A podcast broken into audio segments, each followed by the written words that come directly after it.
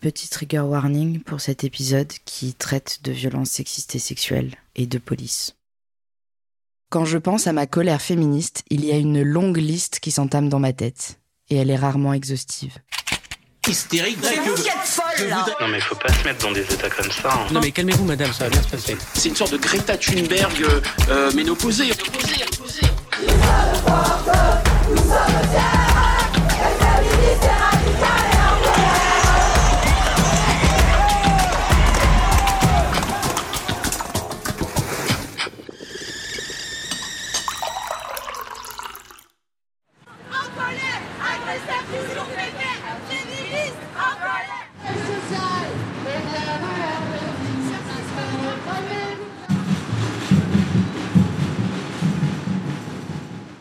Je suis allée à la manifestation contre les violences sexistes et sexuelles organisée par nous toutes tous les ans au mois de novembre.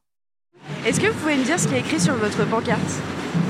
0,6% des violeurs condamnés. Et là, qui sème l'impunité récolte la colère. Qu'est-ce qui vous met en colère aujourd'hui? Bah, ce qui me met en colère, c'est que en 2022, euh, des femmes peuvent encore mourir sous les coups de leur conjoint, que dans les commissariats ou les gendarmeries, il n'y ait pas encore assez de personnel formé à l'écoute, et puis qu'on renvoie souvent euh, ces femmes victimes de violences euh, à leur tenue, euh, à leur comportement, alors qu'on ne demande pas à un homme comment il est habillé, lui. voilà. Donc on- les femmes sont systématiquement obligées de se justifier de se sentir coupables alors qu'elles sont victimes de violences. donc ça me met en colère, voilà. Qu'est-ce que vous auriez envie de dire à ces policiers, à ces hommes euh, qui agissent comme ça? Ben, regardez autour de vous, euh, soyez à l'écoute, euh, soyez bienveillants, euh, ne, ne soyez pas dans, avec vos certitudes, remettez-vous en cause, suivez des formations, écoutez les femmes. Enfin bon, y a, je crois qu'il y y, a matière à évoluer quand même. hein. Voilà. Et comment vous faites, vous, personnellement, au quotidien pour gérer cette colère-là et cette frustration? Alors moi j'ai la chance de... Enfin j'ai la chance, non. J'ai un mari adorable. euh, J'espère que j'ai formé un fils qui, lui, se sent responsable et pas agresseur. En tout cas, je suis vigilante. Je pense qu'on a chacun un, rôle à, jouer hein, dans la société et penser qu'on a un rôle à jouer. Hein, pas dire c'est les autres, les autres savent se débrouiller. Je pense qu'on doit se sentir tous responsables.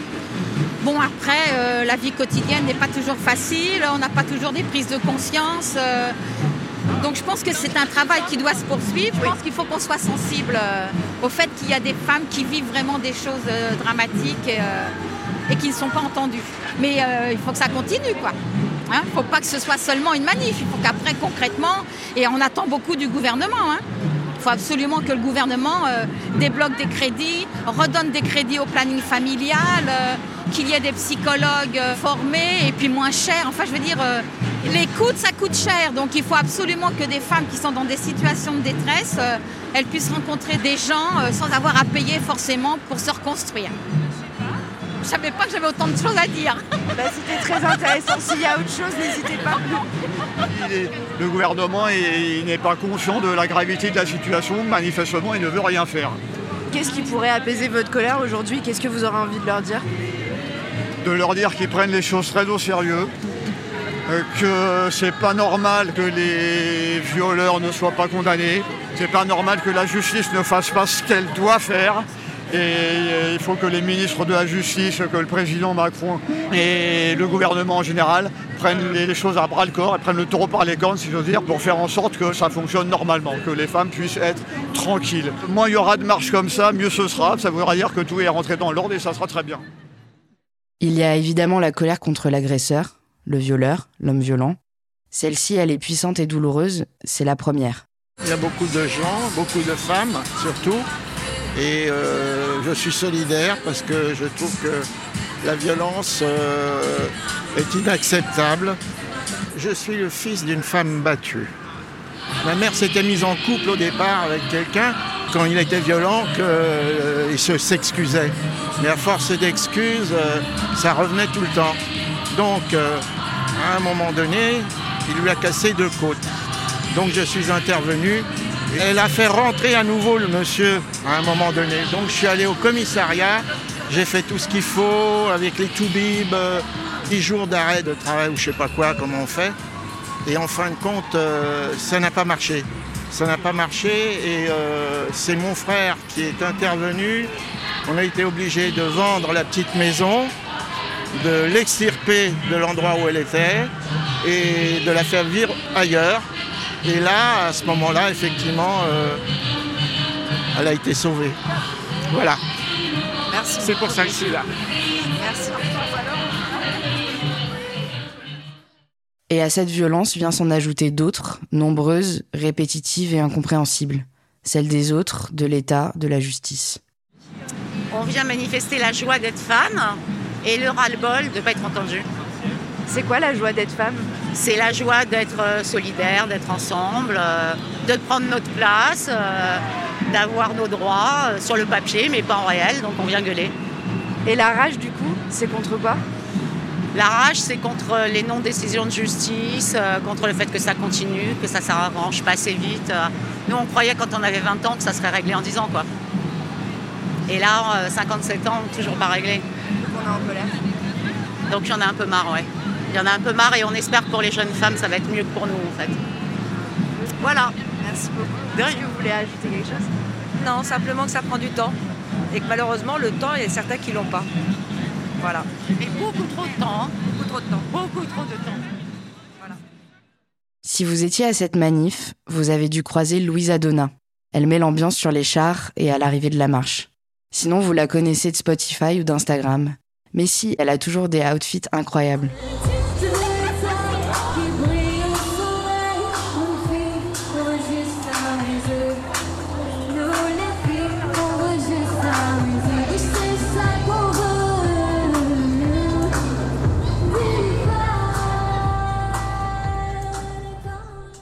Elle fait surtout des chansons originales dans lesquelles elle dénonce avec justesse les violences subies par les femmes. Elles sont pleines d'humour et de sororité, allez les écouter. Louisa Donna a accepté mon invitation à boire un thé dans ma cuisine. Coucou. Excuse-moi, c'est encore un peu le bazar. Euh, T'inquiète, je suis quelqu'un d'extrêmement bordélique. C'est vrai. Ah, faut que je débranche mon frigo. Ah ouais? Tu vas pas tout perdre Tu l'entends? Bah, il fait beaucoup, beaucoup de bruit, ouais. C'est un vieux truc que j'ai récupéré. euh, Il est sur beau, hein? euh. Ouais. Il est beau, mais il fait beaucoup de bruit, quoi. J'ai un congèle, mais euh, je pense que si je le rallume dans deux heures, ou une heure ou deux heures, ça va. Ok. J'ai déjà fait peau blanche et je suis pas tombée malade. Donc je me, je me dis, c'est bon. Ok.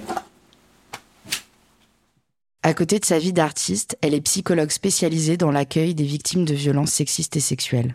On a parlé pendant plus d'une heure de traumatisme et de stress post-traumatique. Je vous proposerai un épisode spécial sur cette question, indispensable pour comprendre les émotions des victimes, mais vous vous en doutez, très complexe en termes de mécanismes psychologiques. J'ai voulu comprendre la colère des victimes et la sienne en tant que psy et en tant que militante. Elle a commencé par me dire que la colère, dans ce contexte, c'est un signe positif. Le travail que tu fais, toi, avec euh, tes patientes, c'est la parole? Mm. C'est petit à petit reprendre euh, le contrôle de son vécu, de sa narration et tout. Tu veux que je te parle de ma colère à moi ou de la colère des victimes? Parce que la colère des victimes, euh, elle est longue à arriver. hein. Heureusement, il y en a de plus en plus, mais en fait, c'est toujours un peu la question de la colère, c'est vers qui je tourne l'agressivité, vers les autres ou vers moi? Si on part du principe que on vaut rien, qu'on est nul, bête et conne, qu'on sait rien faire parce qu'on nous l'a répété euh, pendant parfois 25 ans, bah en fait, nécessairement, l'agressivité qu'on va avoir, elle va être tournée vers nous-mêmes. Si on se dit, je suis un sujet, j'ai une consistance, j'ai un droit d'existence, j'ai un droit au respect, j'ai un droit à tout ça, on peut avoir la possibilité d'avoir accès à la colère vers les autres. Donc, des fois, euh, bah, les patientes, elles arrivent en thérapie, elles sont tout de suite en colère, très bien. Et puis des fois, la première fois qu'elles sont en colère, tu te dis, waouh Tu vois? Moi, ça m'est arrivé de me réjouir du fait qu'une patiente euh, exprimait de la colère euh, contre moi. Dire, bah, ouais, bah, vous avez été en retard. ah bah oui, bah oui, très bien, oui. bah. Enfin, tu vois, Ouais. c'est super. Je me dis, bon, bah là, elle s'autorise à dire, vous me devez le respect, vous devez être à l'heure. Attends, mais parce que la colère, c'est quand même perçu par tout le monde comme une émotion négative. Et là, t'as l'air de dire que c'est positif. Est-ce que tu peux expliquer pourquoi c'est génial pour une victime qui se met en colère? Moi, en tant que psy, je me dis, waouh, trop bien. On a atteint un palier de, bah là, en fait, elle se ressent suffisamment comme un sujet euh, consistant, comme je disais, un sujet qui a le droit en fait, qui peut demander, qui peut réclamer des choses. Et alors bien sûr que j'accueille ça mille fois et que je m'excuse euh, platement et que parce que c'est génial en fait. Et même souvent je leur dis, on travaille beaucoup ça avec le dehors quoi, euh, de bah vous avez le droit de porter plainte, vous avez le droit de réclamer euh, que votre famille soit de votre côté, euh, par exemple, en cas de violence conjugale, vous avez le droit de réclamer que d'être entendu, etc. Puis alors du coup, quand c'est tourné vers moi, c'est trop important que ce test-là de la relation thérapeutique, euh, bah, on, le passe bien. Que bah oui, effectivement, j'ai eu du retard, je m'excuse. Et aussi de leur permettre de savoir que bah a priori, une réponse adaptée, ce serait celle-là. Ce serait pas euh, ouais bah vous me faites chier, euh, moi j'ai trop de patientes aujourd'hui, euh, j'en peux plus. bah oui, tu existes, tu me demandes quelque chose que j'estime être logique. Et même si c'est pas dirigé contre toi, mais de manière générale, expérimenter la colère, c'est un signe de progression dans la reconstruction. Ouais, ouais, bien sûr, une colère tournée vers les autres. Ouais. Une colère, dire le système dysfonctionne tellement. La colère, ça peut vraiment représenter une revendication au droit de vivre.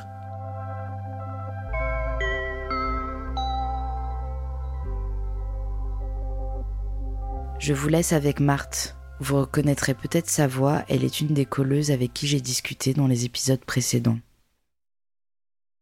En avril 2020, mars 2020, quelque chose comme le premier soir du confinement, j'ai reçu un message sur WhatsApp d'une dick pic d'un numéro que je n'avais pas dans mon répertoire, avec un message qui me disait euh, en anglais quelque chose comme euh, elle est grosse, tu l'aimes bien, ou voilà, quelque chose comme ça.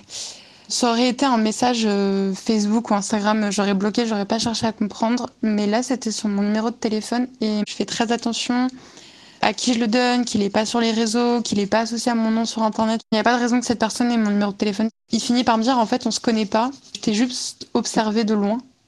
Donc là, je commence à flipper. Je me dis, putain, ok, qu'est-ce qui se passe? Pour euh, résumer la situation, parce que ça a duré quand même une semaine, cette histoire, c'est le fils du voisin qui avait trouvé mon numéro dans le téléphone qu'un ami avait perdu dans l'immeuble et qui m'avait, je sais pas, reconnu, je pense grâce à la photo de profil de contact ou bref, quelque chose de très flippant parce que le mec, je lui ai jamais parlé en vrai de ma vie. Moi, je me souviens même pas l'avoir croisé. Donc bon, il y a, rien qui va euh, dans cette histoire, c'était juste très très flippant. Le mec marcelait, parfois il m'appelait 15 euh, fois en 10 minutes, j'avais des, centaines d'appels de lui euh, juste pour la semaine. il m'a envoyé des screens de films porno en me disant je, vais te faire ça, je vais te baiser. Enfin bref, à un moment, je lui ai dit je t'envoie des news si tu me donnes ton nom. Il m'a donné son nom. voilà, et en fait, quand j'ai eu toutes les infos, euh, je l'ai bloqué. Je l'ai bloqué et je me suis dit, bah, je vais aller porter plainte euh, au moment du déconfinement. Donc, euh, je remplis une pré-plainte en ligne et tout ça. La semaine du déconfinement, je vais au commissariat. Vu que c'était les mesures Covid, il laissait pas rentrer tout le monde dans le commissariat et tout ça. Ce que je comprends, voilà, à ce moment-là, on ne savait pas trop comment faire. Mais du coup, je me suis retrouvée à raconter cette histoire à un policier devant le commissariat dans la rue, devant la file d'attente des gens. Et le mec me fait un peu raconter euh, mon histoire, il me demande des détails et tout. Et moi, j'étais pas hyper à l'aise parce que, bah, je sais pas, les gens, je les connais pas. Sa collègue me dit oui, euh, bah écoutez, euh, vous pouvez essayer d'aller porter plainte, mais à mon avis, on va rien pouvoir faire. J'étais ah bon, bah super, ok. Donc j'attends trois heures. Finalement, il y a un flic qui me reçoit J'étais dans la même salle qu'une autre personne qui portait plainte, lui, pour un truc de voiture, un vol de voiture, je crois. Bref. Et en fait, on est séparés par une cloison qui fait qu'on ne se voit pas, mais on entend tout. Et j'ose espérer que si c'est des victimes qui racontent des choses un peu plus graves, un peu plus intimes, euh, elles sont au moins euh, pas dans la pièce avec quelqu'un qu'elles connaissent pas du tout. Euh, enfin bon, bref. Voilà. Et donc là, moi, j'avais fait tout un dossier où j'avais mis tous mes screenshots ensemble, tous les screens de conversation, tous les journaux d'appels, on voyait tous les appels manqués, tout ça pour faciliter euh, le travail de la police justement. Et, euh, et, je commence à raconter mon histoire euh, au flic qui me coupe la parole au bout de à peine une minute et qui me dit ouais bon ok on va remplir une main courante. Et je lui dis non non moi je voudrais déposer plainte. Et il me dit ah oui mais vous savez une plainte c'est une procédure judiciaire c'est compliqué. Je lui dis oui oui non mais je, je, sais mais moi vraiment je veux porter plainte. Il me dit non mais vous savez c'est très long ça demande beaucoup de paperasse faut revenir plusieurs fois. Je lui dis il y a pas de souci moi j'ai plein de temps j'ai vraiment envie que ce soit une plainte. Il me dit ah oui bon ok mais après est-ce que c'est vraiment nécessaire? Et je dis moi je, je, pense que oui j'ai envie que ce soit une plainte et là il regarde ce qu'il a écrit et il me dit ah mais euh, la personne réside pas en France même si elle y vient et du coup vous pouvez pas porter plainte contre lui parce qu'on peut pas euh, porter plainte contre des Je pense qu'il n'habite pas en France. Donc là, je me dis, ah merde, ok, bon bah du coup, main courante. Et en fait, j'ai appris après que c'est complètement faux. J'ai pas de connaissances particulières en droit, euh, surtout à ce niveau-là. Enfin voilà, donc euh, je le crois sur parole et ok, bah du coup, ça devient une main courante. Je lui demande s'il veut voir la photo, il me dit, bah, genre pourquoi faire? Enfin voilà, le mec m'écoute qu'à moitié. Et puis à un moment, euh, je sais plus, je dis oui, mais enfin, j'ai pas, ce qui m'a quand même menacé, il m'a dit ah oui, fuck you, euh, genre je te trouverai, je te baiserai, machin. Il me dit, ah oui, quand même, il est pas net. Hmm, oui, enfin, c'est pas qu'il est pas net, là, c'est que je sors la photo de sa bite, je lui montre, il me dit, ah bah ça, c'est lui. Je tombe, bah, je pense, oui, enfin, je vais pas demander, mais oui, et en fait, je vois bien que, enfin, ils sont fous, qu'ils me prennent pas du tout au sérieux, que vraiment, c'est une histoire, ça lui passe au-dessus de la tête, quoi. Et je lui dis, mais en fait, euh, moi, le, ce qui me pose vraiment souci, c'est que moi, j'ai peur de le croiser à ce stade, j'ai pas du tout envie et ça me fait peur. Et je lui dis, euh, enfin, qu'est-ce qui se passe si je le croise? Et Le flic m'a répondu, mot pour mot, euh, si vous le croisez et qu'il vous embête, vous reviendrez déposer une main courante. Donc là, je me suis dit, d'accord, donc le flic n'en a rien à foutre, parce que embêter, moi, c'est pas le mot que j'aurais mis euh, à ce moment-là. Et puis surtout, enfin, à ce stade, une main courante, qu'est-ce que. Du coup, je me dis, bon, ok, donc là, en fait, je comprends que ça sert à rien. Je me dis, je vais juste finir. Voilà, là, je répondais juste à ces questions, je, racontais plus rien, j'étais super blasée. Et il me dit, euh, bah, il a arrêté de vous harceler. Je lui dis, bah oui, il a arrêté parce que je l'ai bloqué. Il me dit, ah, c'est bien, euh, c'est la seule chose qu'on vous aurait conseillé de faire. Et j'ai dit, ok, mais du coup, je peux aller voir son père. Il me dit, bah, vous pouvez, mais vu qu'il a arrêté, est-ce que vous voulez vraiment jeter de l'huile sur le feu? Là, je me suis dit, ah putain, ok. En fait, euh, limite, c'est moi la fouteuse de merde dans l'histoire. Donc, je lui ai dit, bah non, mais sans jeter de l'huile sur le feu, j'aimerais bien qu'il y ait une conséquence pour ce qu'il a fait. Il me dit, oui, enfin, au final, il a arrêté. Je me suis dit, d'accord très bien. Donc euh, voilà, le flic qui m'a relu euh, Maman courante, euh, j'ai à peine écouté. J'ai dit oui, c'est très bien. je l'ai relu en rentrant chez moi. il manque vraiment la moitié des infos, mais à ce stade, c'est vraiment pas grave et tout ça. Et et en fait, déjà de voir qu'il en avait rien à foutre, c'était ça ça m'a pas du tout rendu triste, mais je me sentais. En fait, il y a un moment où j'ai commencé à me sentir un peu conne. Je me suis dit mince, ça se trouve j'ai j'ai grave surestimé la situation, je me suis monté la tête pour rien, je suis hyper parano, je suis hyper stressée, voilà. Je, je, me suis sentie très illégitime dans ma peur. Du coup, quand je suis sortie, j'étais, j'étais juste furieuse en fait. J'étais furieuse et je me suis dit, mais c'est dégueulasse quoi. J'arrive, je lui ai un peu mâché le travail parce qu'il y a tous les screens ensemble et j'ai son nom, son prénom, son adresse, le prénom de son père, enfin j'ai tout. Il m'est rien arrivé, tout va bien, je ne l'ai au final jamais croisé. Mais je me dis, s'il m'arrive un truc, la police l'aurait su et la police n'aurait rien fait. C'est très flippant comme idée, on ne se sent absolument pas euh, protégé. Et j'ai voulu euh, lui dire à lui que j'avais porté plainte contre lui, donc je l'ai débloqué pour lui envoyer un message. Et en fait, lui, m'a bloqué. Donc, j'ai même pas pu avoir la satisfaction de lui faire un peu peur parce que je sais même pas si son père lui en a parlé. Et donc, moi, le mec m'a fait super peur, m'a harcelé pendant une semaine, m'a envoyé des screens et des photos de sa bite. Et il n'y a rien eu en conséquence. Il ne lui est rien arrivé, donc il a fait ça en toute impunité. Et je sais que c'est compliqué de. Enfin, que je suis même pas sûre qu'une plainte serait aboutie à quoi que ce soit. Ça, c'est... Mais de me dire. Euh, il a même pas essayé. Et de me dire, le flic a menti. Il m'a menti. Et ça, je trouve ça.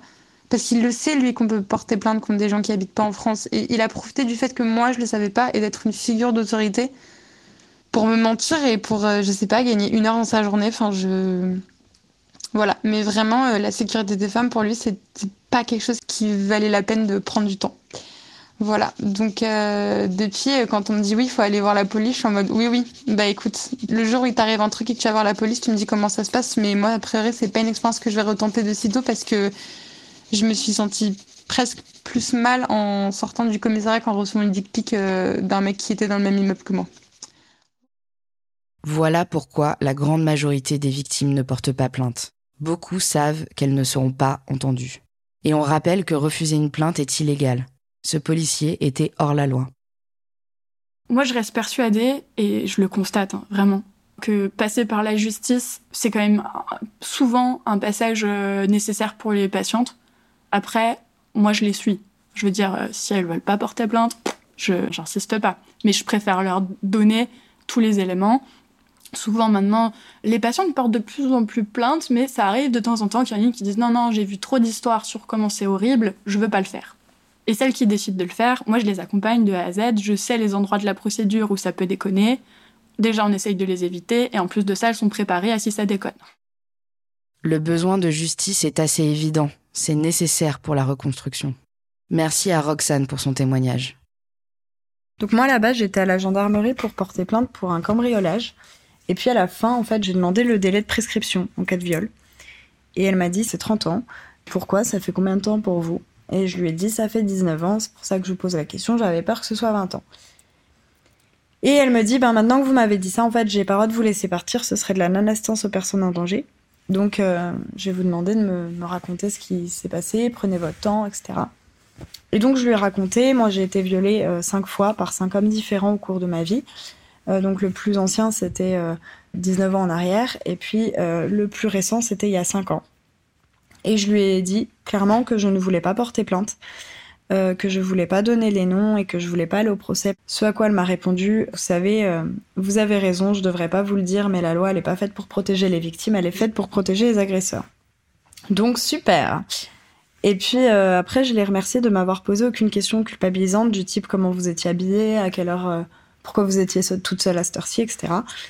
Et elle m'a dit, c'est pareil, je devrais pas vous le dire. Si vous aviez porté plainte vraiment, J'étais obligée de vous les poser, ça fait partie de la procédure.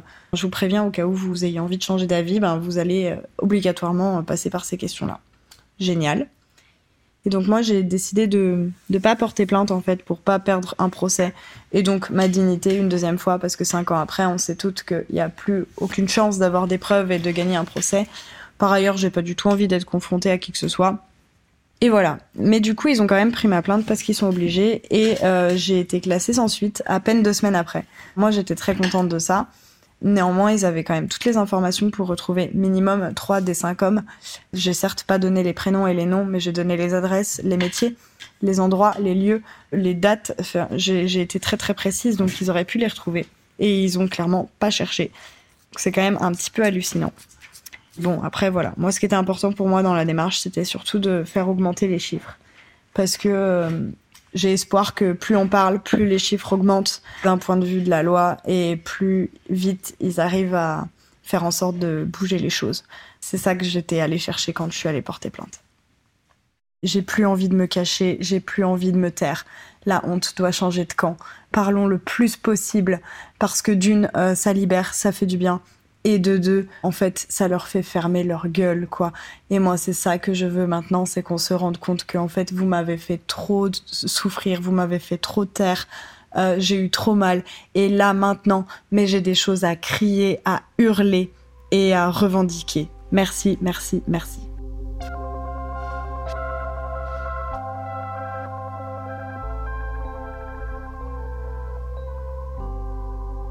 Comme elle l'explique bien, le besoin est simple. Être entendu, être reconnu comme victime et être accompagné. Et en fait, derrière ça, j'ai eu un accompagnement psychologique gratuit avec une assistante sociale et une psy. Et ça, en fait, ben, moi, je trouve que c'est super important parce que du coup, euh, en plus de légitimer mon statut de victime aux yeux de la loi, ce qui était déjà très important pour moi, en fait, de passer le cap, d'aller en parler à quelqu'un en uniforme bleu, c'était euh, vraiment important en fait dans mon processus de guérison. Enfin, de guérison, on se comprend. Euh, d'avancer, on va dire. Et on doit en parler de toutes les violences policières et de toutes les, tous les problèmes euh, liés à la justice à cause de ça. Mais euh, il faut pas que ça décourage les femmes de parler. Il faut pas que ça décourage les victimes, pardon, de parler. Parce qu'il y a quand même des choses qui se passent qui sont chouettes aussi, quoi.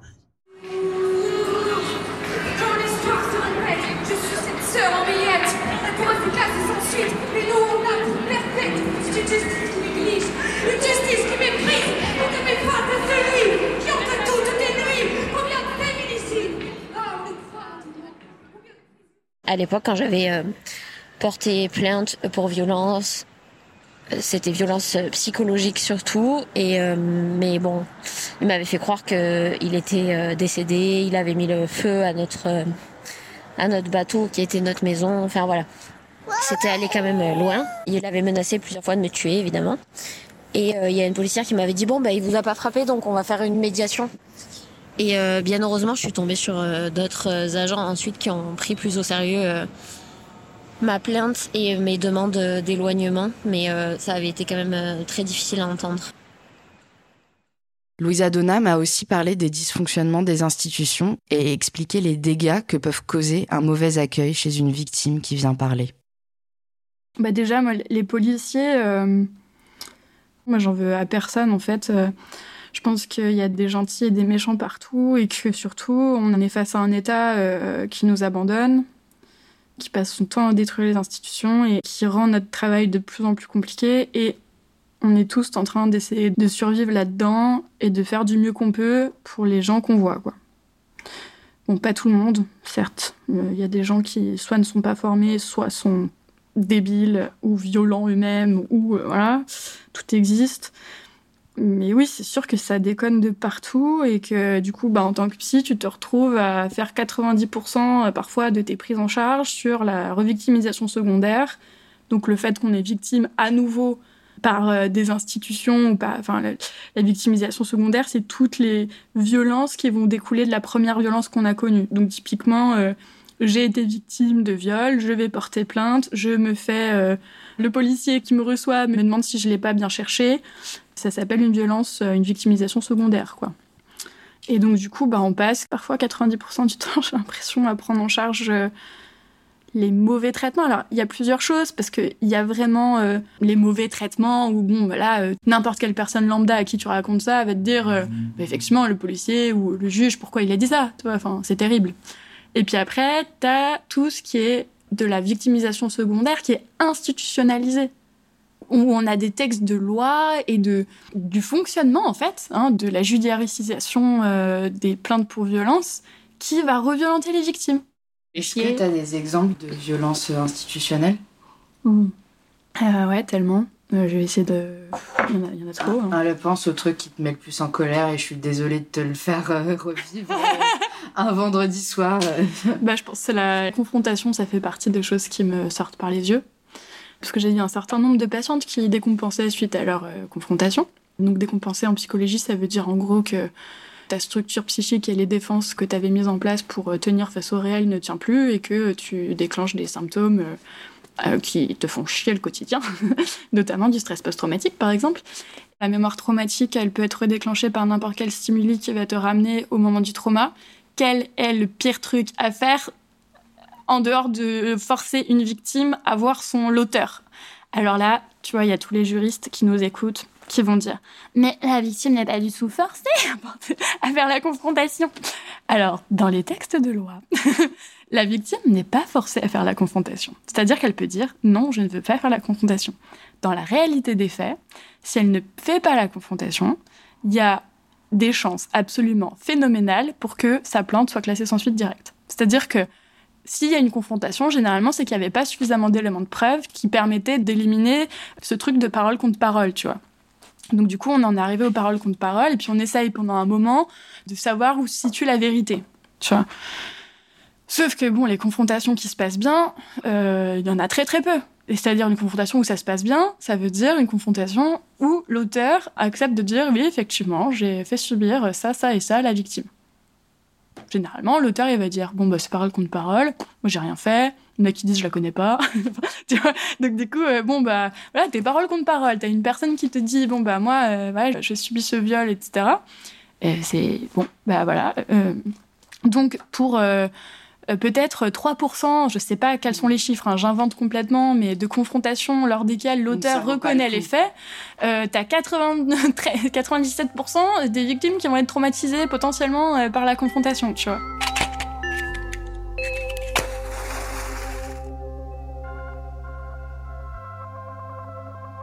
Il y a trois ans, je vais au commissariat.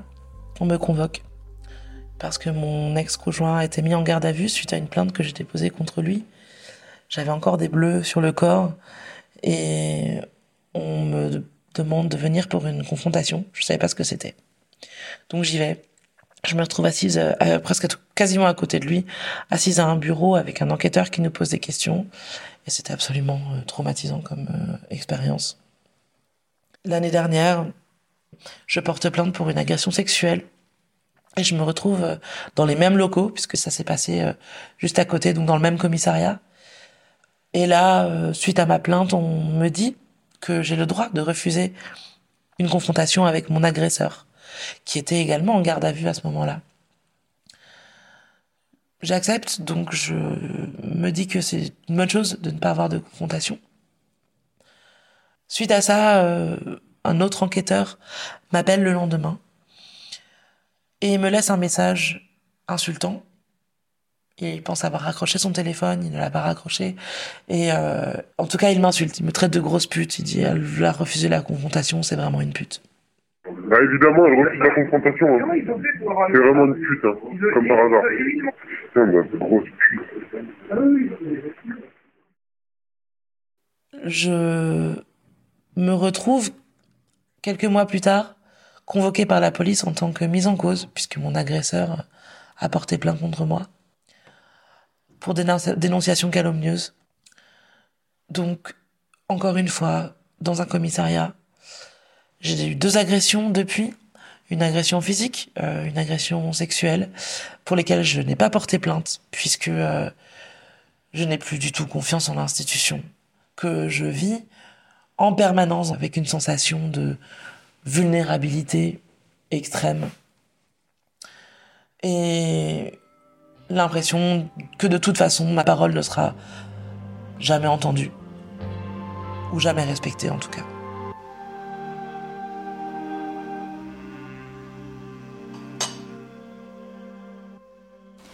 Bah, ça me met super en colère que la justice mette les patientes dans cette position horrible de leur dire bon déjà vous avez fait un dépôt de plainte, vous avez demandé une forme de reconnaissance de la violence que vous aviez subie et vous avez en plus de ça fait un devoir de citoyenne qui euh, visait à tenter de mettre hors de danger euh, une personne euh, qui ne respectait pas la loi.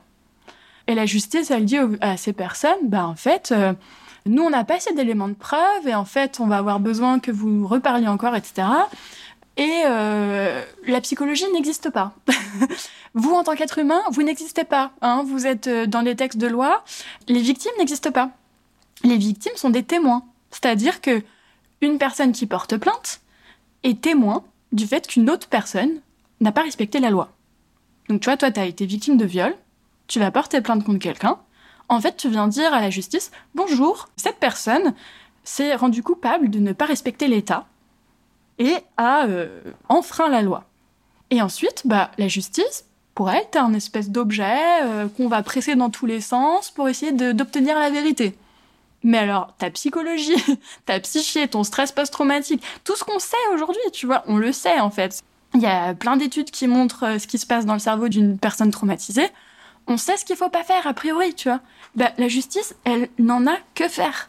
Et donc, moi, je reproche à la justice de ne pas trouver des solutions pour ne pas retraumatiser les victimes, de ne pas euh, tenir compte de la psychologie. Il y a des demandes d'expertise psy.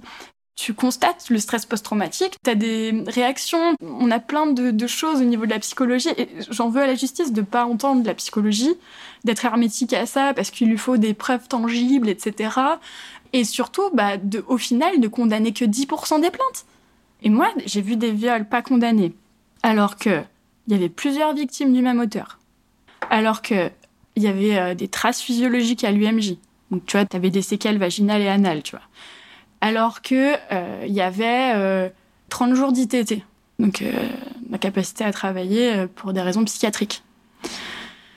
Et le dernier, j'ai vu un viol non condamné alors que l'auteur avait reconnu les faits. Qu'est-ce qu'ils attendent en fait? Qu'est-ce qu'ils attendent? Parce que c'est un crime qui n'est pas condamné. Et pour moi, c'est ce qui est très très grave, c'est que on vient nier le vécu de plein de femmes. Et ça, c'est ce que j'étais en train de te dire tout à l'heure. Je trouve ça super important. C'est que les femmes qui ont eu accès à une justice fonctionnelle en thérapie, ça n'a rien à voir.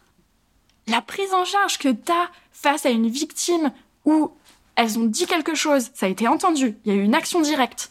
Mais incroyable, la différence par rapport à une patiente et qu'il y ait ce déni de justice qui soit fait à tellement de femmes, mais moi ça me bute, vraiment, tu vois. Parce que je me dis, à cause de la justice, à cause de cette espèce de tiers euh, grand autre, je sais pas quoi, euh, qui vient euh, dire ce qui est vrai ou faux, elles auront jamais accès à ça, tu vois.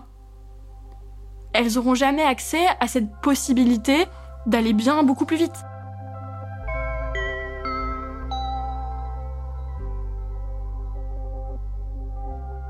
La question de comment la justice répond aux victimes, tu vois, et comment elle ne les croit pas. Il y a un truc qui me rend folle à chaque fois, c'est que souvent, les victimes qui sont le mieux protégées par la justice sont les victimes qui, par exemple, ne voulaient pas porter plainte. Bah en fait, euh, il y a eu un sauveur dans cette histoire qui a dit bon bah monsieur il, a frappé madame, c'est interdit par la loi, donc euh, peut-être euh, ben, un fonctionnaire de la loi etc qui l'a constaté. Madame veut pas porter plainte. Ah, ah là elle a une ordonnance de protection quand même marrant parce que sinon ils en donnent que 2000 par an et toutes mes patientes qui en demandent parce qu'elles ont peur de mourir, elles en ont pas, tu vois. Alors que les victimes qui sont en train de dire bonjour, je viens porter plainte, je suis victime d'eux. Ah bah c'est parole contre parole, nanana, on va essayer de nanana. Là, je te parle vraiment d'impression personnelle hein, en tant que clinicienne, mais il n'y a pas de chiffre, il n'y a rien qui vient dire si c'est vrai ou faux, tu vois. Mais on va toujours prendre le contrepartie de ce que veut la victime, quoi. T'es là, t'es pas encore sorti de l'emprise, euh, tu prends des coups et puis t'es toujours en train de te dire, donc c'est le cas de ces patientes généralement, bah, je suis amoureuse de lui, on a des enfants ensemble, elles sont au début, tu vois, euh, enfin de, enfin elles ont pas encore euh, l'envie de partir ou quoi, elles veulent pas porter plainte, elles ont peur qu'il aille en prison etc. Bah là, oh, bah monsieur, il passe en audience. mais c'est fou quand même, parce que moi, toutes les autres qui en fait disent, mais en fait, je suis victime, j'ai besoin de reconnaissance, s'il vous plaît, entendez-moi, bah il n'y a pas d'audition dans six mois, en fait. Euh, puis il y a des classements sans suite, puis après, il y a un petit rappel à la loi, puis après, il y a peut-être un petit peu de sursis, puis après, enfin, tu vois, je sais pas, je trouve ça, je trouve ça bizarre, quoi.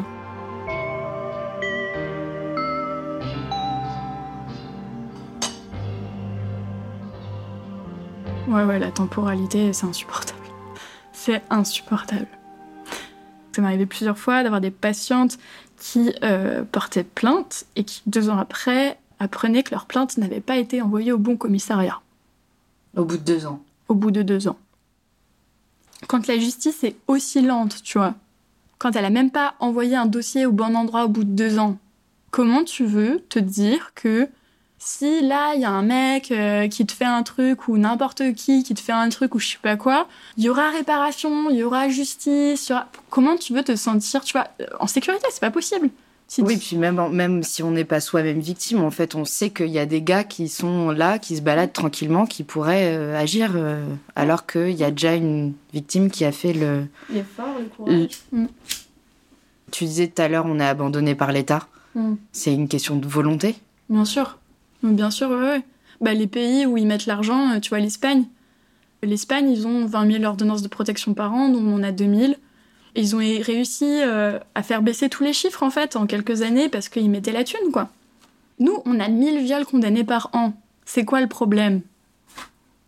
Tu vois? 1000 sur... Euh, Alors, c'est ça qui est génial, c'est que les plaintes augmentent et le nombre de viols condamnés par an reste à peu près le même, tu vois. Intéressant Du coup, ça veut dire que le pourcentage des plaintes condamnées baisse. Donc on recule.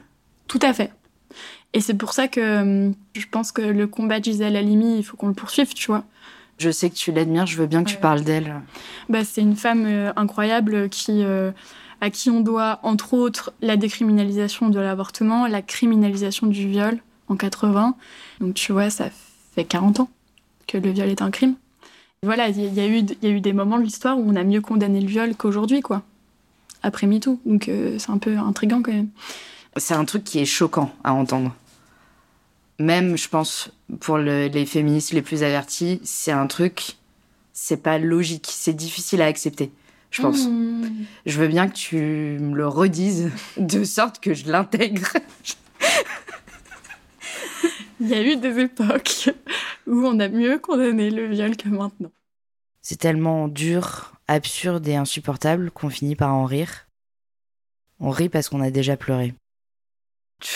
Bah, c'est des volontés politiques. Hein. Socialement, on sait plus que c'est pas bien de violer, mais politiquement et juridiquement, on arrive moins à le gérer.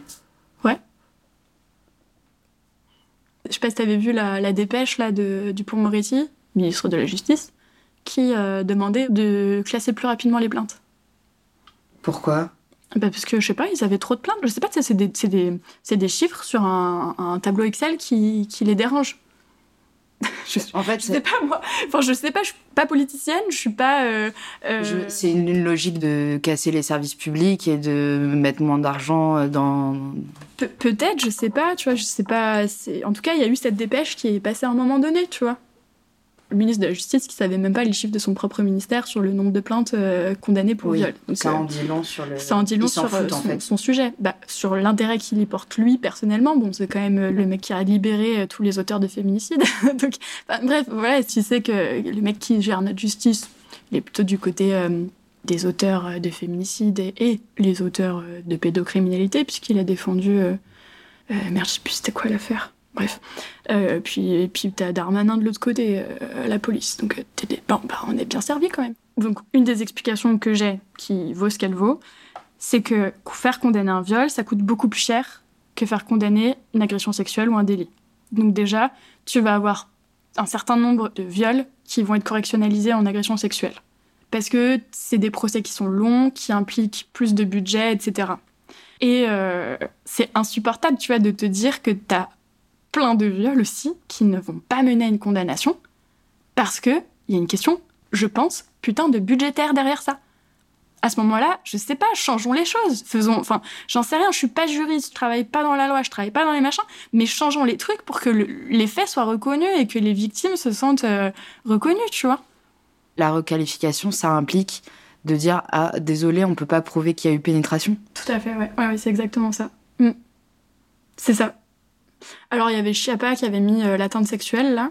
En gros, du coup, euh, t'es une mineure, euh, es une mineure de moins de 15 ans, t'as subi un viol par un adulte. bah, en fait, t'as la possibilité, entre guillemets, grâce à la loi Chiappa, de le faire condamner pour atteinte sexuelle, donc pour un délit, parce qu'il n'avait pas accouché avec toi. Mais on t'enlève le fait de reconnaître qu'il t'a pénétré, ce qui relève du viol, ce qui relève d'un crime. Donc on fait pas respecter tes droits, tu vois. Et ça minimise aussi ce que tu as vécu, la gravité de ce que tu as vécu. Donc pour le, sentiment de sécurité dont tu mm. parlais tout à l'heure, qui est important pour se reconstruire et qui est aussi lié à la réparation euh, mm. sociale et juridique, c'est, mm. ouais, ça, ça fout tout ça en l'air, quoi. Mais je me rappelle d'une patiente qui avait subi un viol euh, par un inconnu, tu vois. Euh, et en fait, il l'avait pénétré avec sa langue. Et cette le juge n'avait pas gardé la qualification de viol parce que pour lui, euh, la pénétration avec la langue n'était pas une pénétration en fait. Voilà. Les effets de la correctionnalisation. Ouais, c'est une grosse gifle dans ta gueule quoi. Ouais, toujours.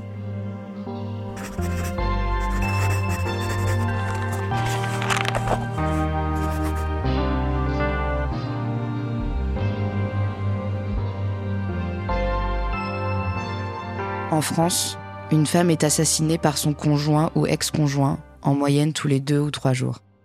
Une femme est victime de viol ou de tentative de viol toutes les sept minutes. Et on n'a pas de chiffres sur toutes les victimes de VSS traumatisées par la victimisation secondaire de la justice.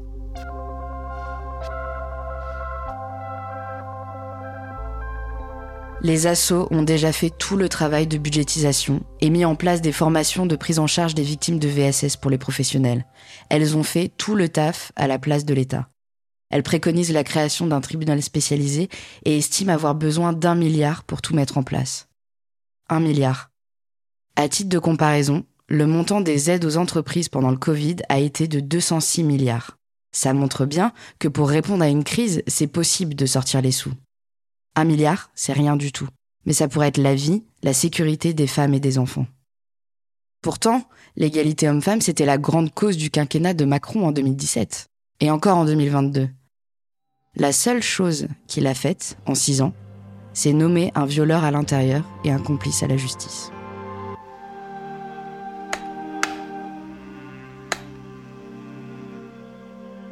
Je crois que le pire dans tout ça, c'est qu'ils osent, les dominants qui monopolisent la parole sur les plateaux télé, ils osent nous reprocher de parler, de donner les noms, de nous faire justice nous-mêmes. Ils nous accusent de détruire la carrière d'un homme et de ne pas laisser la justice faire son travail. Ils nous traitent d'hystériques quand on manifeste de la colère. Ils parlent de délation et comparent les victimes de violences sexistes et sexuelles à des nazis. Et même quand ils sont visés, ils attaquent en diffamation. Les victimes de VSS voient leur plainte classée sans suite ou attendent des années leur procès, mais quand c'est un homme riche et puissant qui attaque une de ses victimes présumées qui a osé s'exprimer, là la justice va vite. Là elle condamne. Comment ne pas laisser exploser la rage face à une telle injustice? Devant l'infime portion de celles qui finissent par franchir le cap de la violence, et face au flux sans fin de témoignages de victimes, je ne peux m'empêcher de penser Estimez-vous heureux qu'on ne fasse qu'un tweet? Votre justice patriarcale est pourrie jusqu'à la moelle. Tant qu'elle ne sera pas réparée, on continuera à faire ce que l'on veut de nos traumas. On continuera de dénoncer, de balancer les noms, de taguer, de coller, de crier, de hurler s'il le faut. Vous voulez que l'on arrête de faire appel au tribunal des réseaux sociaux? Réparez le tribunal. Tant que la justice ne fonctionnera pas, on continuera à se faire justice avec les moyens du bord. On n'arrêtera pas de se prévenir, de s'en parler, de mettre en commun. On a compris que c'est par la parole collective que l'on arrive à mettre en lumière les violences et qu'on a enfin une chance de les endiguer.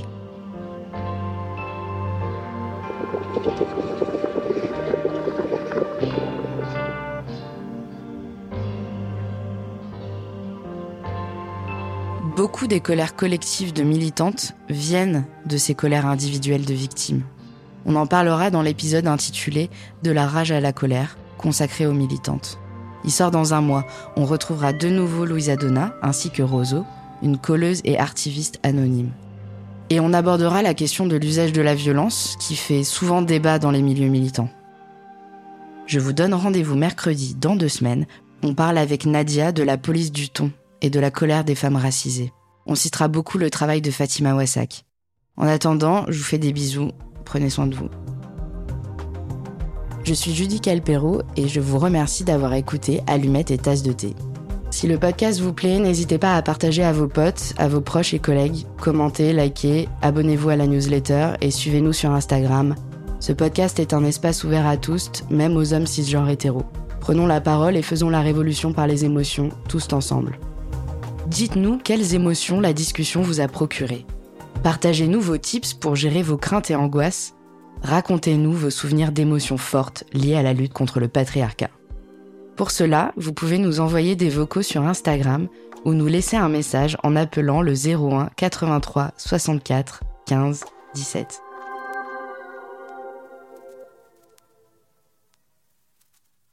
Cette série est produite par Mia Productions enregistré par William Agasvari. Le sound design, montage et mixage sont réalisés par Antoine Ollier. Les textes sont interprétés par Aurélie Toucas et l'illustration est de Marie Leménès. Merci à la radio Cause Commune pour leur accueil.